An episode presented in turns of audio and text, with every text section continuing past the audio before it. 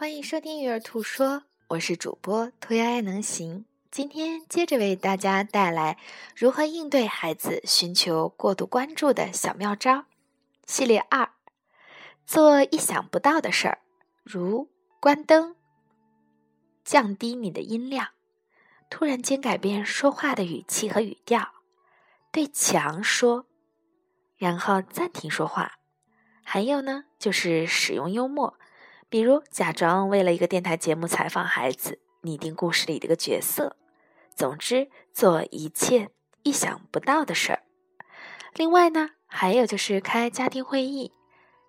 然后呢设置日常管理表，参与到为家庭做贡献中。另外还有一系列方法是弱化关注，避免提供特殊的服务。询问直接的问题，